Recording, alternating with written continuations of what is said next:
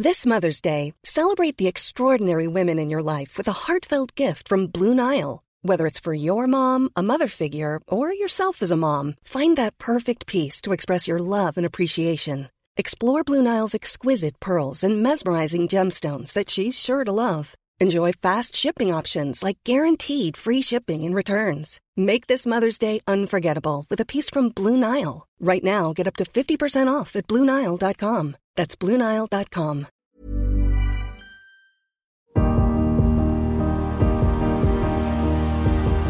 Bonjour, je suis Agathe Le Caron.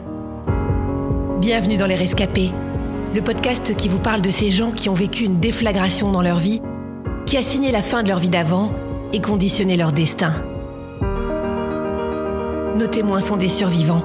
Ils auraient pu sombrer, mais la fracture qu'ils ont vécue a parfois donné du sens à leur vie ou révélé une partie d'eux-mêmes qui serait certainement restée endormie. Aussi difficile que fut l'épreuve, ils sont parvenus à voir la vie d'un œil neuf. Parce qu'on n'a qu'une seule vie, celle qu'on vit. Parce qu'on ne peut rien contre les épreuves. Comment gérer l'après? Comment vivre cette renaissance pour qu'elle ne soit pas une petite mort? N'oubliez pas, la vie a toujours plus d'imagination que nous.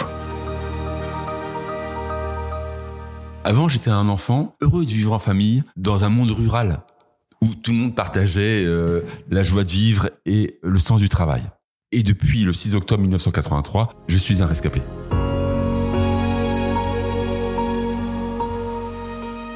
Je m'appelle Jean-Yves Labrousse, j'ai 55 ans, j'habite Saint-Martin-Nuit dans l'Oise. Je suis un enfant introverti, un enfant de la campagne. Mes grands-parents sont agriculteurs, donc je passe beaucoup de temps avec eux. J'adore passer du temps avec eux. Et je regarde beaucoup les séries à l'époque de Michel Strogoff et je m'imagine, je me fais un monde imaginaire où je suis Michel Strogoff et euh, je fais des aventures dans les bois qui sont autour de moi et dans les champs et je passe beaucoup beaucoup de temps dehors. On est trois. Euh, Il y a Caroline, l'aînée. Euh, moi, je suis donc au milieu et mon petit frère, Fabrice. Euh, Je suis un petit garçon curieux, introverti. C'est pas que j'ai peur des autres, mais je me plais bien dans ma famille, avec les animaux, tout ça. Et puis après, quand mon petit frère grandit, on joue beaucoup ensemble. Et puis j'ai quelques copains là autour, et franchement, ça me suffit. Je cours beaucoup dans les champs pour aider mon grand-père à amener les vaches le soir à la traite ou les, porter au champ après la traite. Je vais sur les tracteurs euh, avec mon grand-père. Ma grand-mère va me donner un jardin, un petit morceau de jardin. Ils ont un jardin qui fait 600 mètres carrés environ et je vais avoir un petit bout où je vais pouvoir faire un bac à poissons, planter mes graines. euh, voilà, ça me plaît beaucoup ça. Et mon papa est hum, serrurier, ferronnier, chaudronnier. Il travaille chez Massey Ferguson à Beauvais. Du fait que je suis euh, multidis, je l'ai découvert assez rapidement. Le corps enseignant arrivé en CEP va se rendre compte que j'ai des freins à l'apprentissage et à la réalisation. Donc je suis euh, dysorthographique, je suis dyscalculie, euh, dyspraxique. Dyspraxie c'est côté gauche, Euh, c'est la coordination du mouvement. J'ai du mal à coordonner les mouvements à tel point que faire des lacets, je n'y arriverai qu'à 10 ans. M'habiller, c'est très compliqué aussi. Je vais y arriver en, pareil vers 10 ans. Donc du coup, pour ma famille, c'est une incompréhension parce que ce qui leur semble évident, pour moi, met un temps fou. Donc on se dit, je vois les questionnements. Est-ce que c'est de la paresse? Qu'est-ce qui se passe? Donc euh, en plus que le corps enseignant ensuite euh, lui disent, ben Jean-Yves, il n'arrive pas à écrire, il sait pas euh, reconnaître sa main gauche, sa main droite, il reconnaît pas l'heure. Donc c'est compliqué.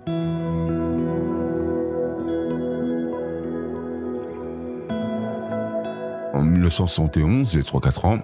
Et la maîtresse nous donne un, dessin à faire. J'aime bien dessiner. Donc voilà, je fais un dessin. Et là, je vois la, maîtresse qui fustige. Je comprends pas ce qui se passe du coup. Je dis qu'est-ce qui se passe? Là, je vois la maîtresse qui montre mon dessin et qui me nomme et qui dit euh, regardez l'horrible dessin qu'a fait Jean-Yves Labrousse. Et là, je me comprends pas. Le ciel est en train de me tomber sur la tête. Je comprends pas du tout. Je regarde les autres. Je suis à gare et du coup, elle me prend par la main, me traîne vers l'estrade.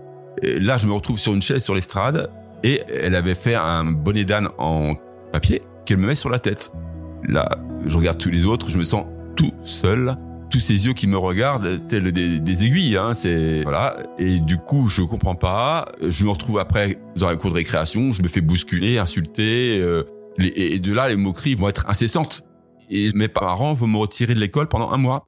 C'est pas vivable. Donc, je vais finir l'année scolaire comme ça, et maman va me changer d'école. C'est un élément très marquant. En fait, je suis content d'aller à l'école au départ. Je, suis même curieux, j'ai envie d'apprendre. Et, là, je me rends compte que quelque part, l'école ne me veut pas. Que ce soit les élèves ou les enseignants, parce que j'essaie de lire les énoncés, les consignes, j'essaie de les lire, mais je n'arrive pas à retranscrire. Je reste bloqué sur la consigne. Et puis après, les, les mots entre eux, je les comprends pas. Je finis par me sentir différent, à un tel point que je vais finir par tripler mon CEP et un jour, je dirais à ma sœur, me lavant les dents dans la salle de bain, je dirais Caroline, euh, tu crois pas que je suis extraterrestre? Parce que euh, voilà, je me rends compte que je suis différent et que quelque part, à un moment donné, je suis toujours un peu la patate chaude. Et, ça, quelque chose qui va durer tout au long de ma vie. Il arrive toujours un moment où les gens ne savent pas quoi faire de moi et, ils sont plus ou moins polis. Et je comprends leur euh, leur impatience, le fait qu'ils sont embêtés de, de fois de ma présence et hum, ils ne savent pas quoi faire de moi. Et moi, du coup, en retour, je suis gêné de pas pouvoir répondre à leurs attentes. Et quand maman va euh, être convoquée par euh, les différentes institutrices dans les différentes écoles et que moi j'attends dehors euh, et que je vois quand elle sort, elle pleure, je me dis que je suis méchant, je suis mauvais parce que je fais pleurer maman.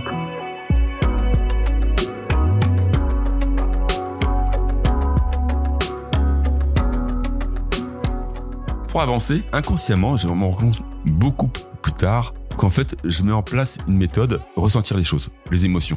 Et les émotions à l'instant T. Euh, je comprendrai beaucoup plus tard, environ 40 ans plus tard, que c'est l'instant présent. Mais je vais mettre cette méthode-là en place pour, à l'instant présent, me réjouir du soleil, me réjouir du jardin que ma grand-mère m'a prêté et des plantes qui y poussent me réjouir de voir les poissons dans les petites mares me réjouir de voir un, animal dans la forêt, me réjouir euh, de courir. J'adore courir. Et à l'école, dans le sport, euh, après plus tard au collège, c'est là que je vais exceller. Parce que, en fait, comme c'est très compliqué, j'ai triplé mon CEP, maman, euh, elle se dit, bah, Jean-Yves, il faut qu'il puisse faire quelque chose de sa vie quand même, qu'il puisse avancer, il va pas rester au CEP. Déjà que ça fait trois ans que je le redouble. Et elle va entendre parler d'une école privée dans laquelle on peut donner une seconde chance aux personnes. Du coup, elle m'en parle et je mets tous mes espoirs aussi dedans. Alors, on me fait des tests de positionnement, ce sont des tests où on évalue euh, votre capacité, votre niveau scolaire. Et là, ça va être catastrophique. Convoqué euh, donc chez la directrice avec la maîtresse et vu les résultats, euh, vous devez refaire un CEP. Donc, ce sera pas triplé le CEP, ce sera quadruplé le CEP. Mais maman et moi, on est prêts à tout pour que je puisse avoir une scolarité dite normale. Donc, voilà, je vais rentrer au Saint-Esprit dans ce CEP. Là, la maîtresse a fait ce qu'elle peut. Elle se rend compte que j'ai vraiment des difficultés à apprendre. Euh, c'est pas que mets de la mauvaise volonté, mais c'est vraiment des difficultés. Du coup, elle va me prendre des soirs après les heures de cours jusqu'à 19h environ pour euh, refaire ce qu'on a vu le jour. Réapprendre, réécrire. Parce que j'ai des gros problèmes d'écriture et de déchiffrer les, mots, d'arriver à lire, à faire des phrases, parce que j'arrive pas à faire des phrases. Et des fois, même lire les mots, c'est compliqué. Donc, on m'apprend syllabe par syllabe pour arriver à déchiffrer le mot. Alors la maîtresse a fait ce qu'elle peut, là, ses méthodes de l'époque. Elle va me tirer les oreilles et, et, m'appuyer le visage contre le tableau. Ouais. Euh, le regard de ma famille, euh, ils tous, ils sont bienveillants, mais c'est la même chose. Il y a beaucoup d'incompréhension. Voilà, on ne sait pas ce que c'est que la dyslexie, donc euh, là, je me sens très très très différent. Et du coup, le gros problème qui va se passer, c'est que à chaque fois, c'est la confiance en soi qui en prend un coup. Voilà, je suis un moins que rien. Et en plus, dans le village, voilà, ça va me coller à peau l'histoire de l'idiot du village. Donc euh, tout ça, mis bout à bout, fait que c'est vraiment, j'ai l'impression d'être nul, d'être idiot. Et en plus, quand à la ferme, je, je veux donner un coup de main, et ma dyspraxie fait que je fais un peu tout de travers et sur des notions qui leur semblent évidentes, je sais pas faire un nœud. J'ai envie d'écrire à l'époque même. Je me souviens avoir voulu écrire des histoires, mais du coup, comme je suis dyslexique et j'ai du mal à écrire les mots, quand je me relis, ça veut rien dire, mais il y a une réelle intention, une réelle motivation créative qui est refoulée parce que je suis pas content de ce que je fais. Je fais des avions, des bateaux, et j'ai beaucoup de plaisir à ça. À peindre minutieusement chaque pièce et elle est collée. Euh, je suis curieux, même je vais poser tout le temps des questions à papa, à maman, qu'est-ce que ça veut dire ça, quest veut dire ce mot et du coup, papa, il va, il y a un secrétaire à l'étage, et un bureau, et il va me parler de l'histoire. Il va me parler des Grecs, des Romains, des Égyptiens, euh, voilà. Ça va me faire rêver. Et surtout, il prend le temps de me le dire, de me le répéter, et ça me va bien. Voilà, j'ai le temps de comprendre.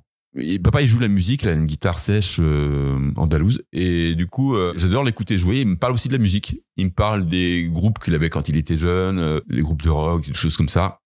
Bien sûr, le, dessin, euh, par la suite, je vais peut-être vouloir montrer que je sais dessiner. Et je vais aimer dessiner des paysages. Voilà, beaucoup de paysages. Il y a deux choses dans lesquelles j'excelle. C'est le côté artistique. Je n'ai pas forcément conscience. J'aime ça. J'aime ça. Et moi, je vois mon papa créer des choses. Je l'ai vu dessiner les croquis. Donc c'est quelque chose que je dois faire. Oui, c'est quelque chose qui est assez... C'est une qualité que j'ai naturellement, bien sûr.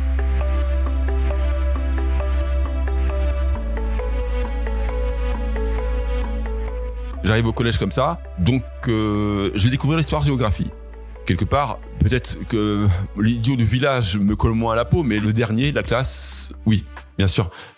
Et la question se pose de ce qu'on va faire de moi moment lui dit qu'il faut que j'aille au CIO pour que je puisse euh, voir un peu quelles sont les éventualités euh, après l'école. Parce qu'en sixième on se rend compte que je vais pas pouvoir aller très très loin. Même si je suis très volontaire même si je donne beaucoup de moi je vais au CIO et là je suis accueilli et je, crois qu'il y a aussi des tests et, là on va me dire monsieur euh, vu votre niveau vu votre profil la seule chose où vous puissiez exceller c'est dans les travaux publics à casser des cailloux donc euh, le sol se dérobe un peu sous mes pieds là.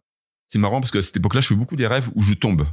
J'ai même mal dans mes rêves, c'est bizarre. Et là, je me dis c'est pas possible parce que je vois que euh, j'ai une appétence pour un esprit créatif, que il y a des choses dans lesquelles j'ai des facultés, des aisances. Et je me dis que c'est pas possible. Euh, je nigre pas les métiers du travail public, c'est pas du tout ça. Mais en fait, il faut que ça fasse sens.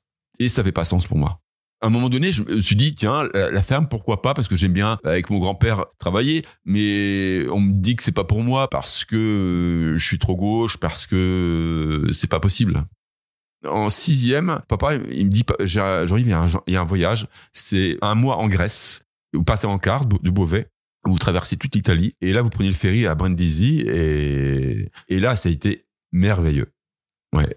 J'ai 15 ans, je suis en cinquième ça va être magnifique parce que en fait, euh, ça va être un peu l'école de la vie. Les premiers flirts, première euh, rencontre avec des filles, ça se passe super bien. Euh, je découvre encore plus l'Italie, le sud de l'Italie qui est très différent. On a la possibilité d'une certaine autonomie où les moniteurs encadrants nous donnent un budget. Alors on est scindé en deux groupes. Il y a une équipe qui va faire la course dans les marchés et l'autre équipe qui fait à manger. J'ai même fait à manger, on fait coller les riz, mais c'est très drôle. Et franchement, j'ai vraiment adoré ce, ce passage-là.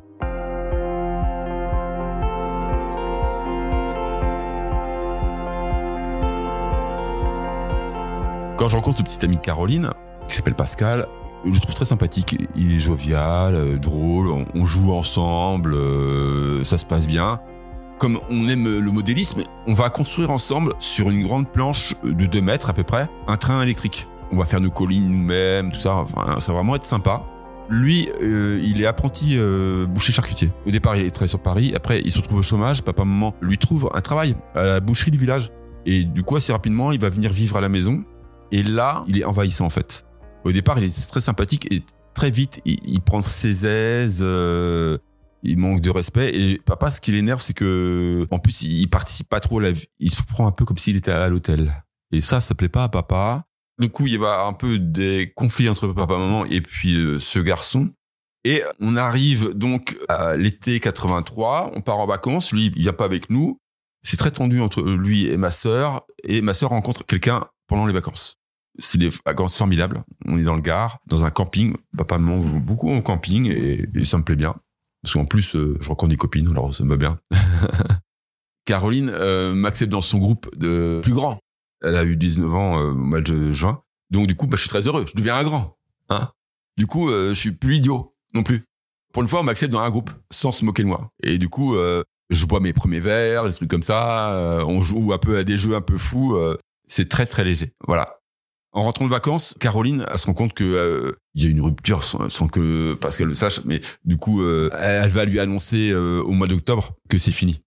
Et du coup, il va devenir agressif. Je, je saurai plus tard, mais il va devenir agressif avec elle. D'ailleurs, lors d'un repas, avant qu'elle le quitte, elle dit quelque chose qui ne lui plaît pas. en gros, il considère qu'elle n'est pas le lieu de s'exprimer sur un sujet. Et il la gifle devant tout le monde. Donc là, ça passe pas très bien. Moi, entre-temps, je vais faire un stage pour découvrir le métier de coiffeur parce que l'école, c'est toujours très compliqué et, que je sens que, et ma maman le sent aussi, que ce serait bien d'anticiper.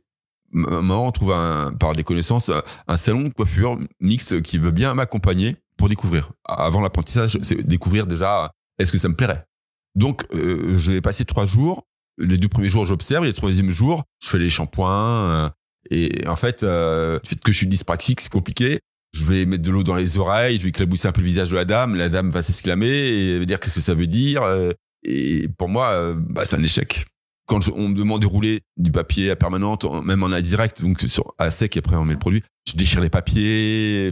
Et je vois, euh, la part de mon maître de stage, une sorte de désolation quelque part. Ce stage est, donc euh, le 5 octobre 1983. Je rentre avec maman. On rentre avec maman. Je sors du salon de coiffure. Il fait beau. Belle journée d'octobre.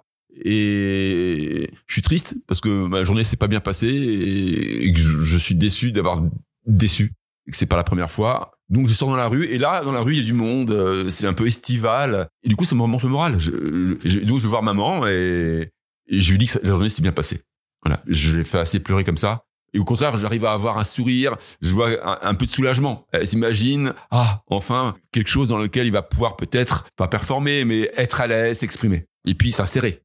Donc ensuite, il y a un client qui arrive, donc maman reprend son rôle de démonstratrice en parfumerie. Et euh, ma grand-mère travaille dans la papeterie, elle est vendeuse en papeterie dans un commerce un peu plus loin dans le centre-ville. Du coup, euh, je vais continuer ma balade euh, dans la ville.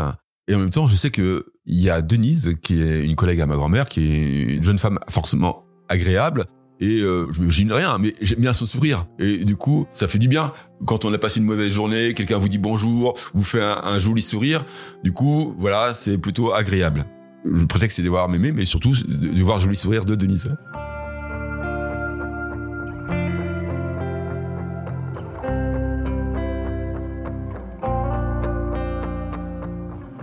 Et du coup, maman sort, je, monte avec elle et on rentre à Saint-Martin-le-Neu. Quand on arrive à la maison, la grille est ouverte.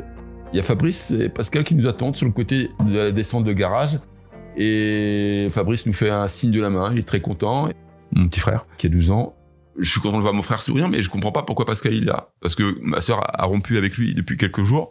Et franchement, je comprends pas. Maman même ne comprend pas. Et du coup, il y a ma sœur Caroline qui dit, mais maman, Pascal est venu passer un petit moment avec nous et il s'est proposé de faire à manger. Papa, il est en train de bricoler euh, dans le garage, il fait de la soudure. Maman, elle se dit, bah, c'est bien, euh, Caroline vivant comme ça, ça va te soulager. Ce soir, t'as rien à faire, euh, tu peux profiter de ta soirée, d'être ensemble. Donc, du coup, euh, ça marche, on le prend comme ça.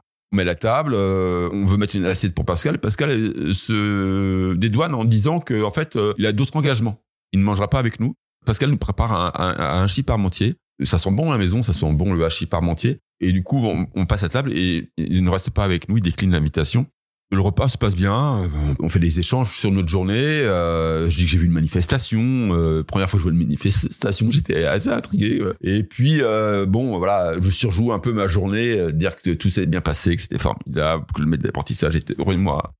Pendant le repas, tout, tout se passe bien, c'est convivial. Et j'ai pas de notion du temps, mais assez rapidement, papa est pris de malaise et ça lui ressemble pas. Papa, c'est une force de la nature, c'est quelqu'un de très puissant, mais très gentil en même temps. Euh, très gentil. Euh, franchement, il donnerait sa chemise. Et du coup, euh, je sais pas pourquoi maman dit ça, mais maman dit Pascal nous a drogués. Et là, c'est un peu la panique. Et surtout papa, c'est un gros mangeur. C'est ça aussi. ce qu'il faut comprendre, c'est que lui, il mange trois fois ce que nous on mange. C'est ça. À l'époque, je mange pas beaucoup. sur le coup, nous, on n'est pas pris de malaise, mais assez vite, on est fatigué on est fatigué, on éprouve le besoin d'aller se coucher. Donc on va se coucher. Et je sens ma maman inquiète. Et puis dans la nuit, j'essaie de me réveiller. J'entends maman qui crie.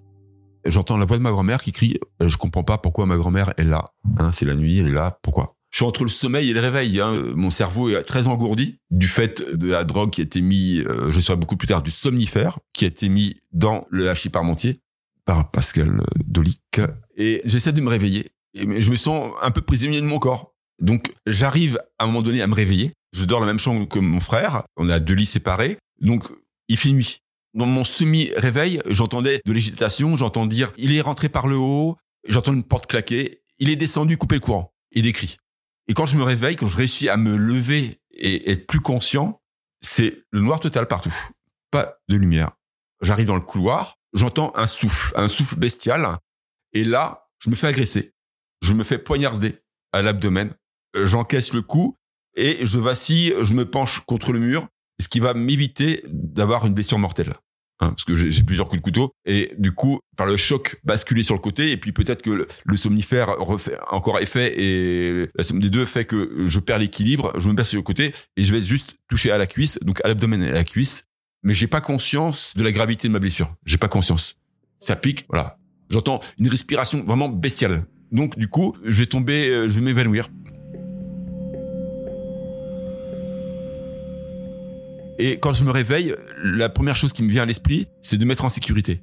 Et où je pense me mettre en sécurité, c'est monter à l'étage, sous le bureau, là où papa me donnait des cours d'histoire, où j'écoutais la musique. Donc je vais mettre sous le bureau, je vais tirer la chaise vers moi. Et euh, parce que faut aller très vite, euh, j'ai peur, j'ai mal, je perds du sang. Et très vite, euh, je vais entendre ma famille se faire massacrer, les uns après les autres. Là, dans un premier temps, j'entends une voix féminine et j'entends une voix que, que je connais, que j'ai entendue quotidiennement. Et il dit, il est où ton frère? Il est où? Dis-moi où il est. Et j'entends, ça tape, ça tape, ça tape. Et, ma sœur qui lui dit, je sais pas, je sais pas, euh, d'entendre euh, ma sœur souffrir, je le vois pas, mais c'est comme dans les films d'Hitchcock, des fois quand on le voit pas, c'est pire que ce qu'on peut voir. Et je peux pas bouger. Je suis tétanisé et j'ai pas conscience de ma blessure, mais je peux pas bouger parce que je suis gravement blessé aussi je vais euh, m'assoupir, m'évanouir. Et quand euh, je me réveille, il n'y a plus rien. Je vais avancer un peu plus loin dans les combles. les combles sont pas finis d'aménager. Et euh, je vais ramper dans un petit endroit parce que je lui dis s'il revient, si jamais il m'avait vu, tout ça. Et là, je vais m'évanouir encore. Et là, je me réveille, je sens la fumée. Je sens la fumée. La fumée devient de plus en plus épaisse et je me dis il faut pas que je reste là parce que j'ai du mal à respirer, je suis phoque. Donc je, je descends. Il y a une instinct de survie. Ouais. Je descends les escaliers et je me dis qu'il faut pas rester là. Et là, quand je descends les escaliers, il y a du feu. Et euh, très chaud là, euh, je suis très désorienté de, parce que je vois. Je vais être obligé d'enjamber le corps de mon petit frère qui est dans le couloir. Donc je me dis qu'il faut que je sorte parce que c'est pas vivable, c'est il y a trop d'horreur. Et là je vais je, je suis sur le balcon, maison c'est une maison un pavillon des années 70, il y a un balcon et je me dis que assez vite je peux pas ouvrir la grille parce que ça va faire du bruit. Donc euh, j'enjambe la grille, j'avais l'habitude d'enjamber la grille et de sauter. La grille fait des mètres de haut à peu près. Je saute et je me rends compte que j'ai un problème euh, au ventre, que j'ai les viscères euh, qui sont sortis de mon ventre. Ça fait mal, j'ai de soutenir avec ma main. La seule solution, c'est de trouver de l'aide, chercher de l'aide. Je vais essayer de voir chez les voisins, taper aux grilles et personne ne répond. Je me dis c'est pas possible vu le bruit qu'il y a eu précédemment que personne n'ait rien entendu. Je me dis c'est pas possible. Du coup, je vois la lumière dans une maison un peu plus loin et il y a un talus à monter, il faut passer au travers d'une barricade, je vais courir. Et là, je vois mon grand-père qui est mort euh, sur la route et un peu plus loin ma grand-mère. Là, je vais monter sur le talus et je vais m'évanouir. Avant d'arriver à cette maison où il y a de la lumière, je tape au volet, euh, personne ne me répond. Euh, je me dis, il faut qu'il m'entende. Je, prends une jardinière et je tape sur le volet, sur les carreaux. Enfin, je fais ce que je peux. Et je vois quelqu'un. Mais, je dis, pourquoi il m'ouvre pas la fenêtre? Et du coup, là, je, je, je, tombe inconscient encore une fois. Et ce qui me réveille, c'est que j'entends une voix, quelqu'un qui dit euh, à quelqu'un d'autre, Jean-Jacques a tué tout le monde? Jean-Jacques est mon papa. Et donc quand j'entends ça, je dis c'est pas possible. Et j'entends que c'est la même voix qui parlait à ma sœur, dire où est ton frère? C'est la même voix qui parlait à ma sœur. Cette voix, je la reconnais. Cette voix, elle me semble très familière. Mais j'en ai pas encore le cœur net. Et j'ai dit non, c'est pas papa, c'est Pascal. J'arrive à, la hauteur de mon oncle et là, je suis face à face à cet homme et je lui dis, les yeux dans les yeux, que ce n'est pas mon père, que c'est lui qui l'a fait. À ce moment-là, mon oncle va m'inviter à me mettre en sécurité à l'intérieur de chez lui pour que je puisse euh, m'allonger et attendre les secours. Ça va être interminable. Il y a que la douleur qui vient, la douleur physique et, psychologique des moments horribles que j'ai vécus et entendus. Je vais me réveiller euh, à l'hôpital et, là, je vais me demander pourquoi j'ai cette cicatrice au ventre, pourquoi j'ai ce bandage. Et à ce moment, il y a ma grand-mère euh, qui est là, qui est présente. Et pour me rassurer, elle me dit que mes parents vont arriver. Je me dis que les visions que j'ai, les, flashbacks que j'ai sont un cauchemar et que je vais pouvoir retrouver euh, mes parents, ma famille. Donc, il va falloir que j'attende, il me semble, me souvenir que c'est en fin de journée que les gendarmes viennent, frappent à ma porte et, que je me rende à l'évidence de la réalité. Autrement, dans la journée, je vais avoir des moments où je vais m'endormir et dans mes rêves, tels qu'Anne Frank pouvait le décrire dans ce roman, je vais euh, imaginer que dans la maison, euh, il y a des cachettes où mes parents ont pu se réfugier et je les retrouve et je suis heureux de les voir, de les prendre dans mes bras et, de se retrouver tous ensemble. Ou à d'autres moments, on est en vacances euh, l'été précédent, on est dans le Gard et, dans ce camping où on rigole avec Caroline et ses amis et mon petit frère. Donc les gendarmes rentrent et, et là, ils me posent des questions. Et ce qui me vient tout de suite à l'idée, c'est de rendre hommage à mes parents. Et comme je l'appelais l'autre, cet apprenti charcutier, a voulu se dédouaner en disant que c'était mon papa qui avait commis euh, cet acte horrible, de travailler sur mes souvenirs, d'être le plus précis, d'être le plus calme possible pour gagner en écoute et que cette personne puisse être en face de ses actes, qu'il ne puisse pas euh, être considéré comme fou. Alors, après cette période de déni, il va y avoir euh, un changement dans ma perception du monde qui m'entoure. Auparavant, le monde me semblait pastel, euh, jaune, orangé. Après la nuit du 6 octobre, tout sera plutôt gris, noir. Même euh, avec un, côté morbide, comme si l'hôpital ressemblait à, une salle de funérarium, en fait, froid et, vide. Vide, c'est exactement le sens, ou plutôt seul, l'impression d'être seul au monde et que le monde que je connaissais, le monde de mon enfance s'est effondré et que je me retrouve dans le monde des adultes, un monde que je connais pas très bien. Et, d'ailleurs, les gens qui me rendent visite ils sont bienveillants, ils m'apportent des cadeaux, des livres. Je vais même avoir mon premier jeu vidéo, euh, voilà. Mais euh, rien ne, ne remplace euh, ma famille. Maman, papa, Caroline, Fabrice et mes grands-parents.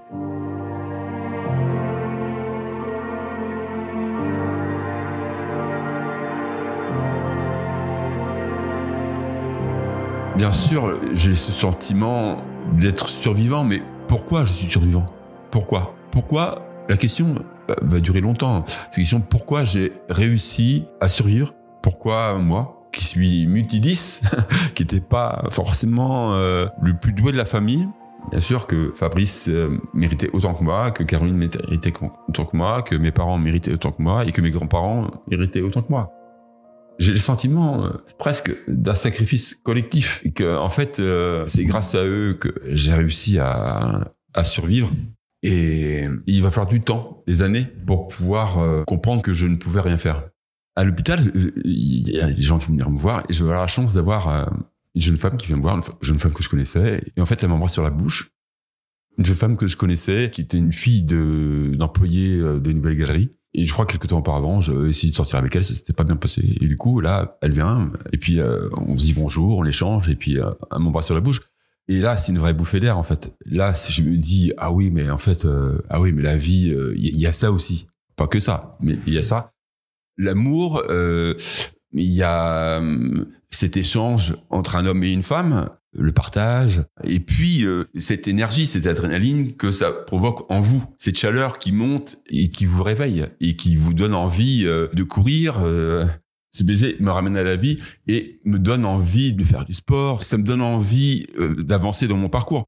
Alors j'étais en cinquième à cette époque-là. Bon, je suis pas très en avant. J'ai quadruplé mon CP. J'ai 15 ans. Et l'école, en fait, je, je, me rends compte que je travaillais à l'école pour mes parents pour leur montrer que je pouvais arriver à quelque chose. Et là, ça n'a plus de sens en fait. Pour moi, ça n'a plus de sens. Alors, euh, je vais m'orienter vers un apprentissage. Et je vais aller tout simplement à un endroit où papa allait se faire couper les cheveux. J'en ai pas conscience ça au départ. C'est qu'après, longtemps après, je vais me rendre compte que si je suis allé là, c'était parce que papa allait se faire couper les cheveux et que ça me rappelait, ça me rassurait, en gros. Et quand je suis allé là, euh, bien sûr, j'étais accepté facilement, on me connaissait. Mais comme j'avais eu euh, un autre stage qui s'était pas bien passé justement euh, juste avant le 6 octobre, l'idée ça va être euh, de parfaire, de, de, de, travailler pour que ça se passe bien parce que comme précédemment ça s'était pas bien passé. Dans un premier temps, je suis accueilli par ma grand-mère et là ça va être compliqué parce que chez ma grand-mère, malheureusement, elle a perdu son fils, euh, ses belles-filles, ses petits-enfants et, bien sûr mes grands-parents. Euh, et chez elle, il y a, y a toutes les photos de tout le monde et c'est un mausolée. Alors j'aime bien ma grand-mère, mais, mais au bout d'un certain temps, c'est un peu lourd. C'est très lourd. il y a encore une autre jeune femme euh, un jour qui m'emmène faire un, petit tour pour changer les idées et qui m'embrasse encore au détour d'un. Je me rends compte que j'ai succès auprès des femmes incroyables. Je comprends pas trop pourquoi, mais bon, ça fait du bien. Et franchement, je les remercie. Au bout d'un mois et demi, je vais aller chez mon oncle et ma tante euh, à la campagne. Et là, je vais me mettre euh, progressivement, euh, déjà passer mon code. Ensuite, je vais aller avoir la conduite. Ensuite, je vais faire de l'équitation. Ça va beaucoup me plaire, ça. Je suis dans l'action. Je vais courir, je vais, faire des semi-marathons et des, des petits crosses. J'ai une certaine aptitude pour courir. D'ailleurs, quand j'étais euh, au collège, il y avait une surveillante qui m'appelait euh, Forrest Gump, euh, du fait de mes difficultés cognitives et de ma faculté sportive, et quelque part la chance que j'avais par rapport au fait d'avoir survécu à la nuit du 6 octobre.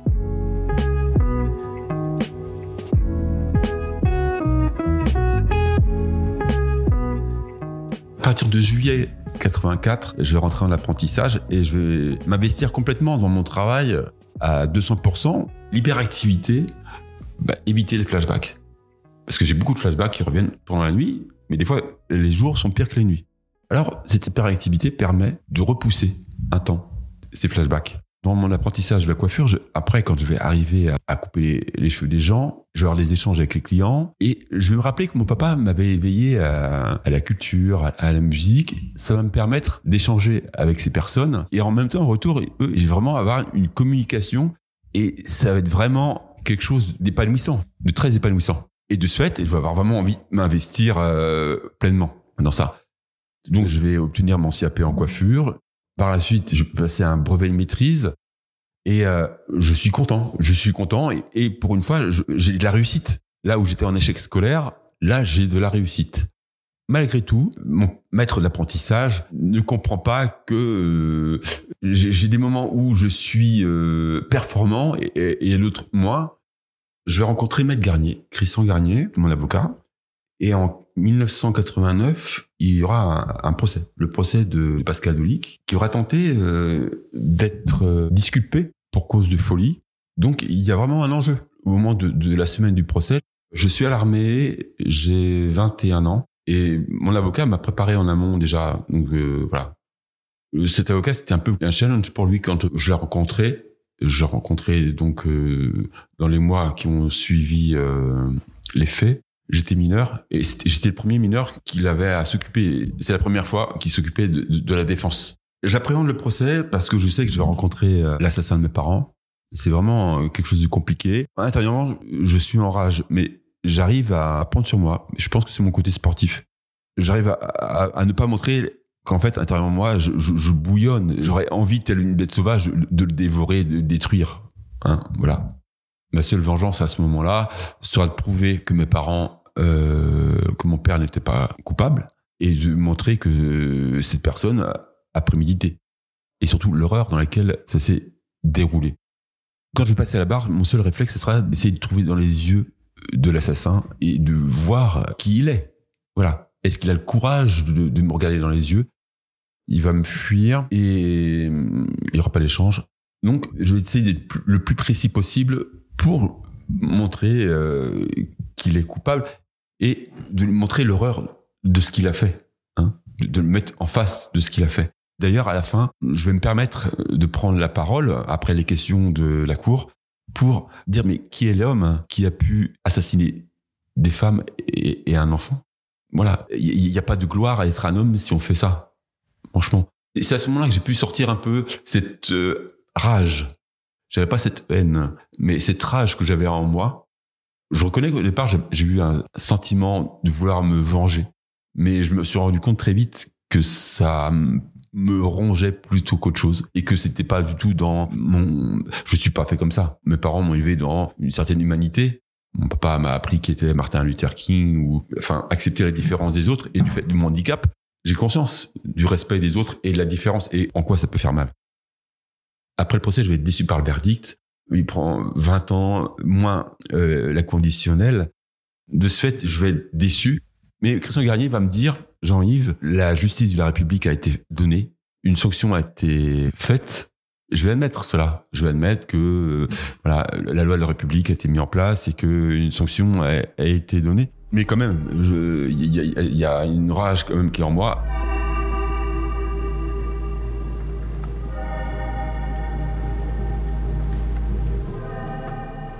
L'idée, c'est de sortir de ce côté de victime et d'avancer. J'aurai le projet, j'aurai le projet de pourquoi pas m'installer à mon compte. Je vais essayer de faire pas mal de choses. Et puis, je vais, rencontrer euh, quelques années plus tard euh, ma future femme et on va fonder une famille. Je vais protéger mes enfants. Et je vais raconter à mes enfants en grandissant quand Camille aura 6 ans, je vais lui dire que mes parents sont morts dans un accident de voiture pour la protéger. Tel Roberto euh, Benigni dans La vie est belle il y a tellement d'horreur. Même moi, je suis horrifié par tout ça quand je vois les flashbacks et tout ça. Je dis, comment je peux raconter ça à mes enfants? Comment je peux raconter ça Avec ma femme, je n'ose pas lui dire toutes les choses. Je lui dis sur les grandes lignes, juste ce qu'on doit savoir. Depuis que je suis tout petit, j'avais déjà mis une certaine résilience par rapport à mon côté 10. Quand j'allais dans les champs avec mon grand-père, il y avait un endroit où on passait dans une forêt. Ça faisait comme un tunnel. On passait là en dessous et après on sortait dans une clairière. Et là, je m'imaginais un monde avec des elfes, avec des choses incroyables. Voilà, je m'imaginais un tas de choses. Ça m'a permis de m'évader de mon échec scolaire. Après la disparition de mes parents, je ne serais plus dans ce monde imaginaire, mais ce que m'ont inculqué mes grands-parents, le sens du travail, le sens de l'effort, et au travers du sport aussi, les valeurs sportives, ça va permettre de, au plus profond de moi-même d'avoir cette chaleur, de, de me sentir quelque part presque invincible tel Hercule. J'avais l'impression, comme ça, d'être assez résistant et les victoires que je vais avoir au travers des épreuves sportives ou professionnelles vont aller dans ce sens. En plus, comme je vais retrouver au travers de la famille de ma femme une cellule familiale, ça va vraiment me faire du bien. Voilà, ça reposer une base, un socle sur quelque chose. Ça va renforcer ce sentiment euh, d'appartenir à un groupe, d'aimer. Et puis, euh, quand mes filles vont grandir, je vais essayer de leur retransmettre ce que mon papa m'a transmis. Les années vont avancer et puis, euh, dans cette famille, j'ai voulu être euh, un père parfait. Je vais me perdre. Et moi qui étais un battant, moi qui étais quelqu'un qui avançait, là, je vais perdre pied. Et malheureusement, la seule chose qui va me raccrocher à la vie, c'est un jour, je vais rendre visite à une voisine qui est commerçante et elle va m'embrasser et ça va me faire du bien. Ça me rappeler quand j'étais à l'hôpital. Et là, je me dis, si je fais ça, tout ce que je croyais va s'effondrer. Est-ce que je peux faire ça à mes filles? Est-ce que je peux faire ça à ma femme? Mais je suis tellement mal. Parce que, en fait, je me rends compte que j'étais devenu le colosse au pied d'argile que le fait que j'ai jamais été voir un psychiatre ou un psychologue, le poids, le poids de ce passé que je traîne sur euh, mon dos. Et j'ai peur d'être écrasé par ce poids. Voilà, le seul moyen que je vais trouver, c'est celui-là. J'ai deux options.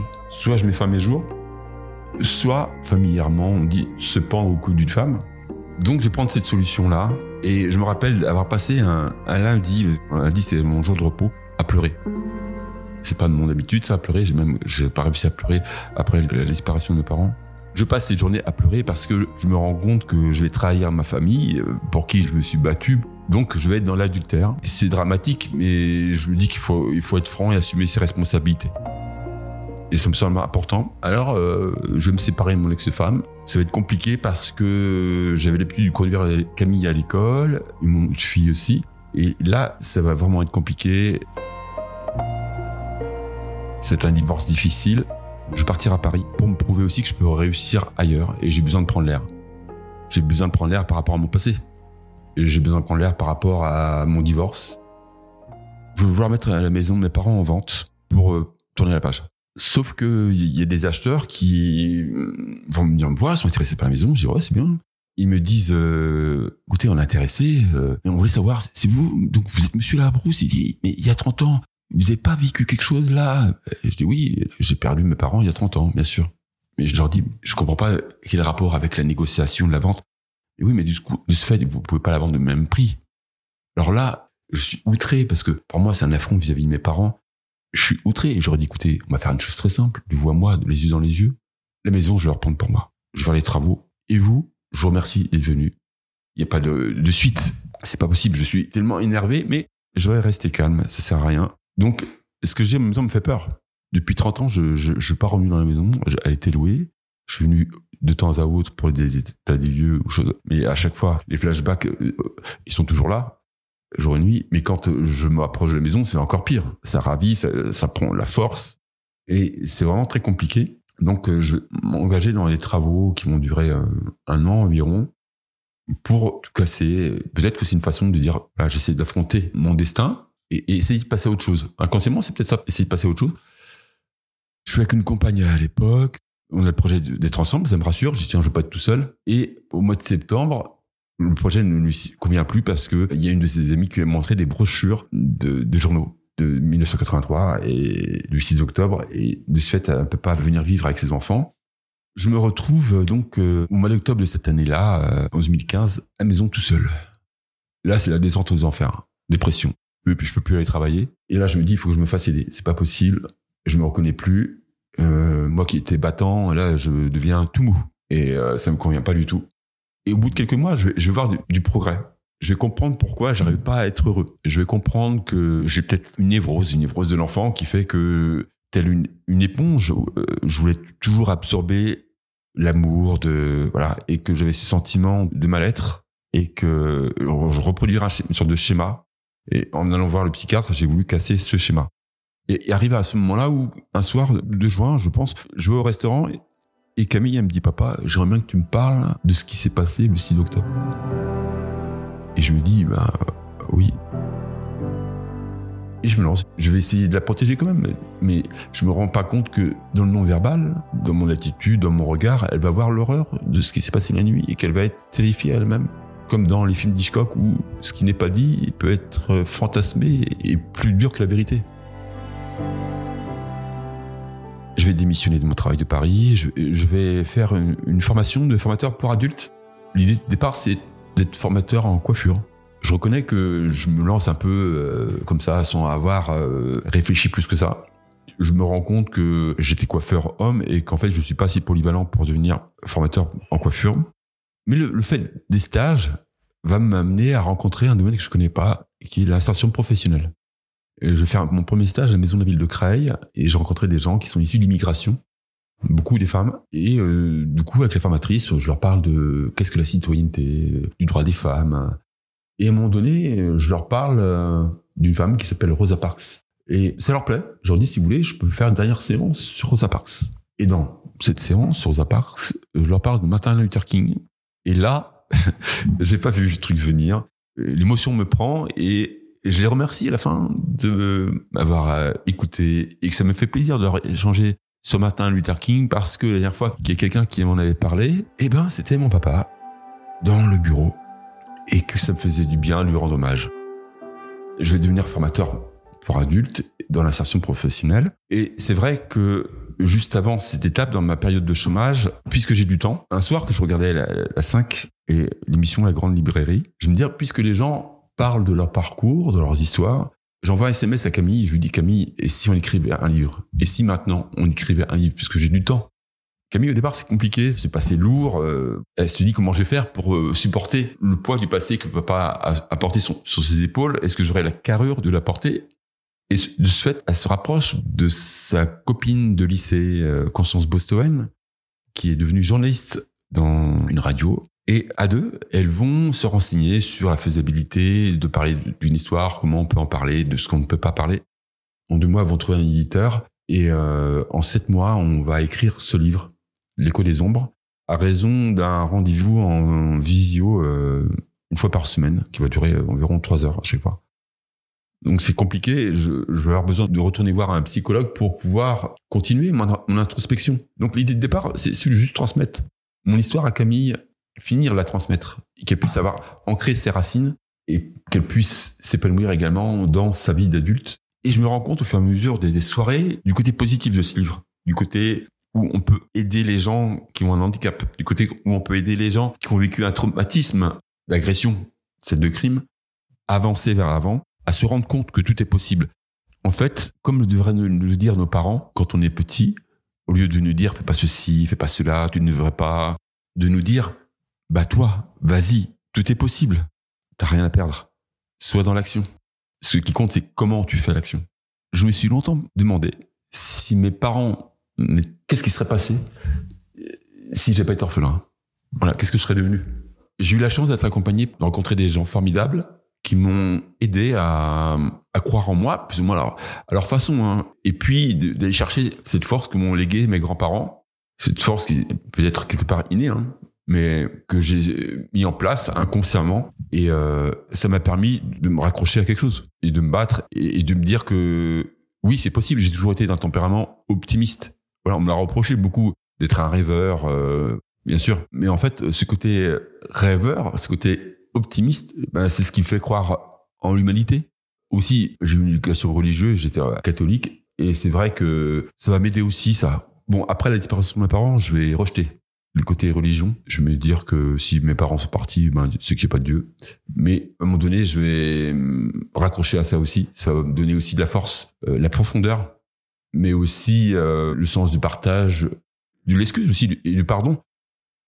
J'ai une responsabilité de rendre hommage à mes parents, de leur montrer que ils sont pas morts pour rien. Et d'ailleurs, c'est la raison pour laquelle, quand euh, les gens qui voulaient négocier la maison en raison de l'histoire de la disparition de mes parents, c'est notamment pour rendre hommage, mais aussi inconsciemment, c'était aussi pour finir cette maison que papa n'avait pas eu le temps de finir pour cause du moyen, puis malheureusement de temps. Et j'ai eu cette satisfaction en allant me recueillir sur la tombe de mes parents, en toute humilité de leur dire que j'avais réussi à, à prolonger ce qu'ils avaient commencé et à refonder une famille et à redonner vie au travers de la naissance d'enfants euh, dans cette maison. Que ça ne reste pas sur un côté négatif, mais ça s'est fait malgré moi, je reconnais. Mais à chaque fois, je me suis adapté.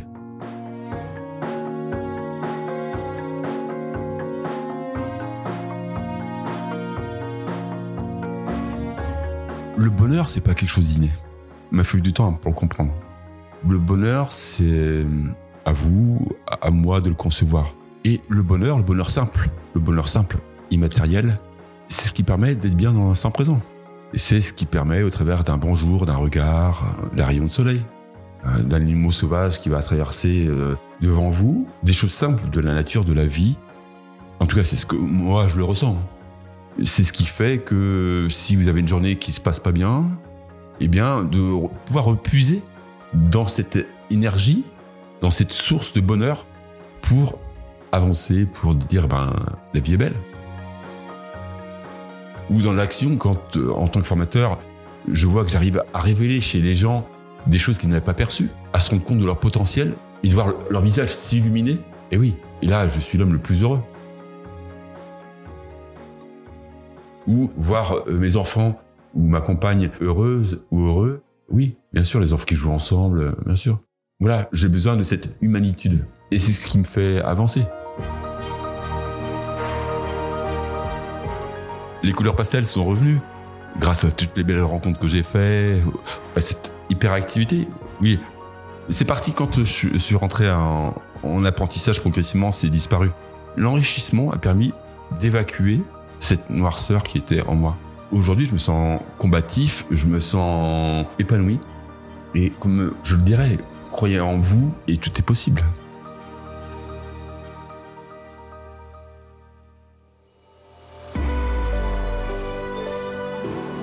Cet entretien a été réalisé par Clémentine Delagrange et monté par Stéphane Bidard. Vous avez aimé les rescapés? Aidez-nous à nous faire connaître en nous laissant plein d'étoiles et de commentaires.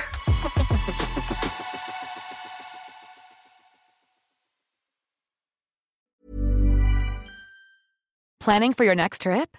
Elevate your travel style with Quince. Quince has all the jet setting essentials you'll want for your next getaway, like European linen, premium luggage options, buttery soft Italian leather bags, and so much more. And is all priced at 50 to 80% less than similar brands. Plus, Quince only works with factories that use safe and ethical manufacturing practices.